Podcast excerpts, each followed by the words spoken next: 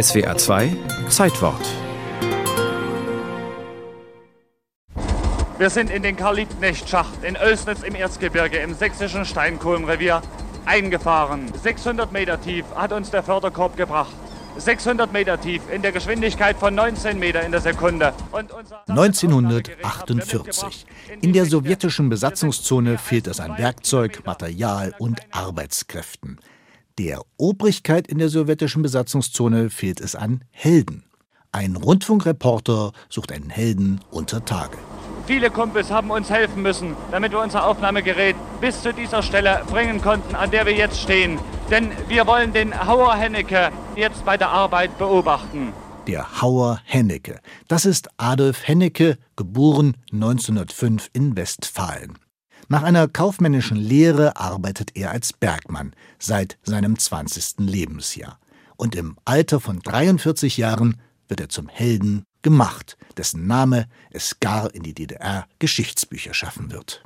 Ja, vor mir stand Hennecke. Er war gar nicht so ein Hühne, wie ich ihn mir vorgestellt hatte. Im Gegenteil, Hennecke erschien mir schmächtig und im Vergleich zu seinen Kollegen gar nicht so sehr kräftig.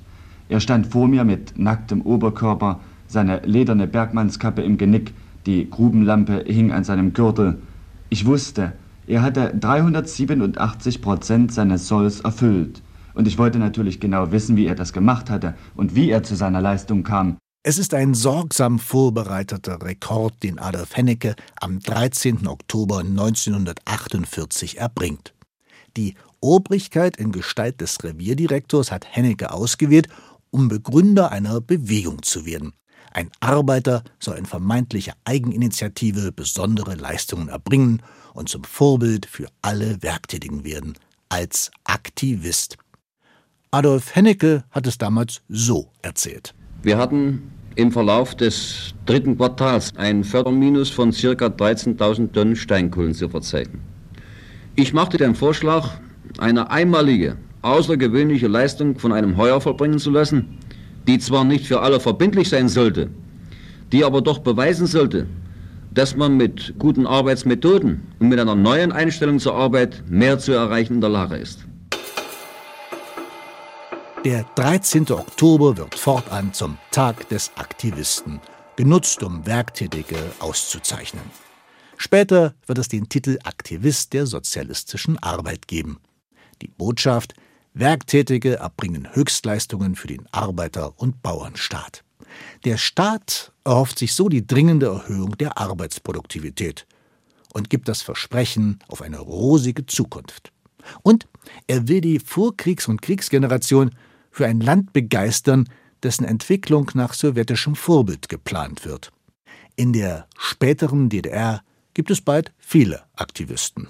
Sie wollten Ihren Kollegen zeigen, was jeder an seinem Arbeitsplatz tun kann, damit wir alle schneller zu einem besseren Leben kommen. So die offizielle Lesart. Im Alltag setzt sich das Gefühl durch, dass jeder früher oder später einmal zum Aktivisten ernannt wird. Eine besondere Leistung wie die von Adolf Hennecke braucht es da nicht mehr. Einen Produktivitätsschub hat die DDR nicht erlebt. Zwei Jahre nach seinem inszenierten Rekord geht Adolf Hennecke zum Studium an die Bergakademie Freiberg, wird in die Volkskammer gewählt und arbeitet als Mitarbeiter der staatlichen Plankommission. Der Arbeiter wird zum Parteifunktionär. In der DDR eine Bilderbuchkarriere.